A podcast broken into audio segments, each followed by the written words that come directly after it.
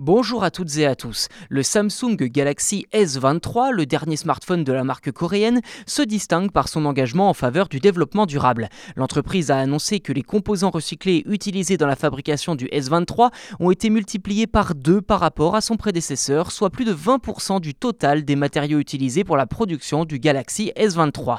La marque affirme également que ce chiffre reflète sa volonté de promouvoir une économie circulaire dans l'industrie de la technologie. On en trouve partout, jusqu'au packaging, désormais constitué de papier recyclé à 100%. Même les encres qui teintent le corps du téléphone sont d'origine naturelle. Le verre de l'écran est quant à lui constitué à 22% de verre recyclé. Les boutons de volume et de mise en marche du téléphone sont faits à partir d'énormes barils d'eau en plastique recyclé. L'extérieur de ces boutons, lui, est constitué d'aluminium recyclé, tout comme le tiroir de la carte SIM.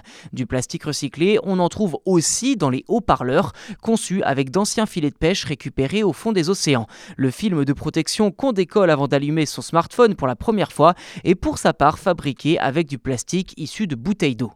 Si ces matériaux auxquels la firme coréenne offre une seconde vie ne représentent que quelques grammes sur chaque téléphone, on peut facilement imaginer qu'en en vendant plusieurs millions, l'impact écologique pourrait être important, mais dans le bon sens cette fois. A noter également que Samsung a travaillé avec des partenaires du secteur pour développer des solutions de recyclage pour les composants électroniques, ce qui a permis de réduire ce type de déchets et d'assurer une gestion durable des ressources. Dans sa démarche de verdissement de son activité, Samsung a annoncé son engagement pour atteindre un taux de 100% de composants recyclés dans la production de ces produits d'ici 2030.